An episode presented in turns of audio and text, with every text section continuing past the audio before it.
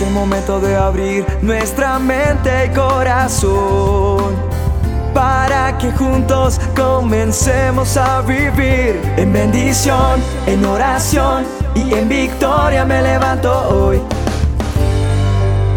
La dosis diaria con William Arana. Muchas veces ustedes me escriben, los que reciben la dosis diaria, por favor, ¿cómo se llama esa canción que sonó de fondo hoy en la dosis? Y muchas veces les podemos responder, es más, la gente a veces nos dice, yo quiero tener la canción completa, ¿cómo la consigo? Nos gustaría poderles avisar a todos cómo se llaman las canciones, enviárselas. Nos es difícil, nos es difícil porque son miles y miles de contactos que reciben la dosis todos los días y no es fácil para nosotros hacer esto. Pero hoy quiero referirme a una canción que escuché y que está sonando hoy de fondo. Esta canción, esta letra de esta canción tocó mi corazón por lo que habla por el tema que trata. Y es un tema que de pronto no he tratado en la dosis diaria. Es un tema que, que habla acerca de la boda. Una boda, sí. Yo he hablado del matrimonio, yo he hablado de la infidelidad, yo he hablado de, de perdonarnos, de amarnos, de luchar por los hogares. Claro que sí. Pero nunca he hablado de este tema que causó en mí una... me llamó la atención. Y esta canción se llama La boda. Pensemos en una boda. Pensemos en el día que nos casamos. No quiero que pienses en el día que peleaste con tu esposo, que se separaron, no, porque pudo haber pasado eso. Quiero que pensemos más bien en el momento de una boda, cuando una hija, un hijo se nos ha casado, cuando un familiar, una prima, una sobrina, cuando uno se preparó para la boda. Una boda es algo muy especial. Una boda significan muchas cosas, pero hablando de la novia, la novia tiene unas cualidades y esas cualidades es que se prepara físicamente para ese encuentro con el novio la novia se desvive en cuidados, eh, se arregla en cosméticos, embellece para ese encuentro. No hay novia fea, dice por ahí un dicho. La novia se perfuma con el más delicado perfume antes de, ver, de verlo a él. La novia tiene su pensamiento puesto en su amado y constantemente piensa y sueña despierta con él. La novia limpia y cuida sus vestidos que escoge bien antes de su cita con su prometido. La novia solo habla de él, de sus virtudes, de sus talentos. ¿Sabe una cosa?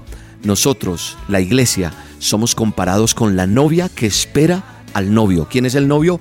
Jesús, el Mesías Jesucristo, que va a venir por segunda vez por nosotros. Caramba, este tema sí, no lo he tocado nunca en una dosis, pero hoy es necesario hablar de él.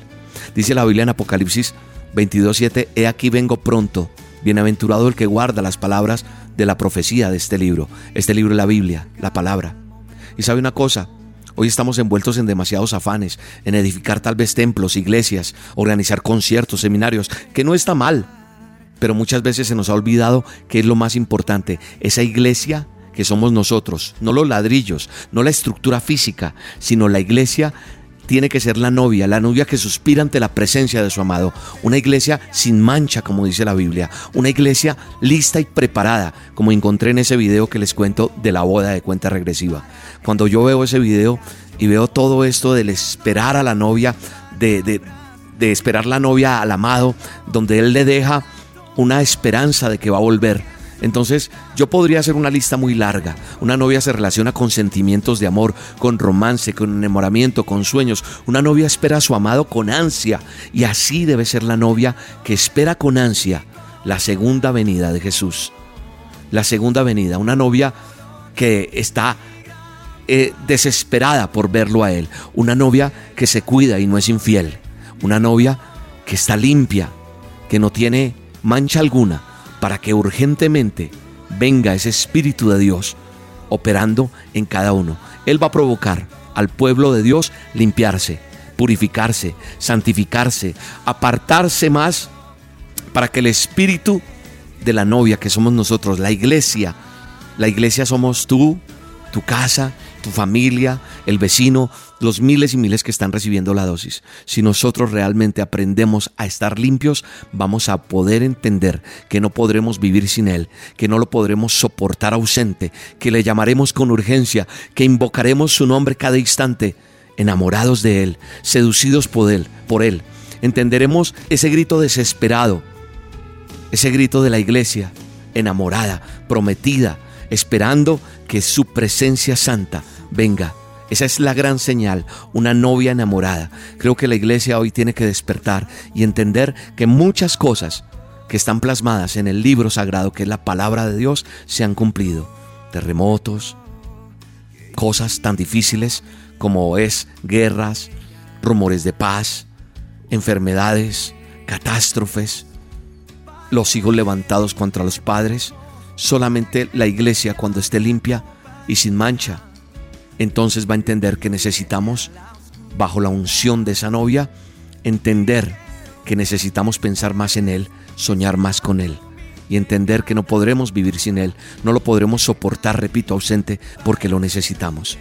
Hoy más que nunca es urgente que usted y yo entendamos que nosotros somos esa novia que debe estar lista. No te sientas porque yo diga novia, no, pero si yo soy hombre, ¿cómo voy a ser la novia? Es la palabra la iglesia. Pero repito, la iglesia no la, la estructura física, sino una iglesia comprometida. Y, es, es, el ejemplo que coloca la palabra de Dios para entender esa novia que suspira, esa novia que anhela, esa novia que sería capaz de morir de amor si perdiera el amor de su amado. Padre, gracias porque anhelamos tu presencia. Gracias porque anhelamos ser acogidos en esa segunda venida tuya.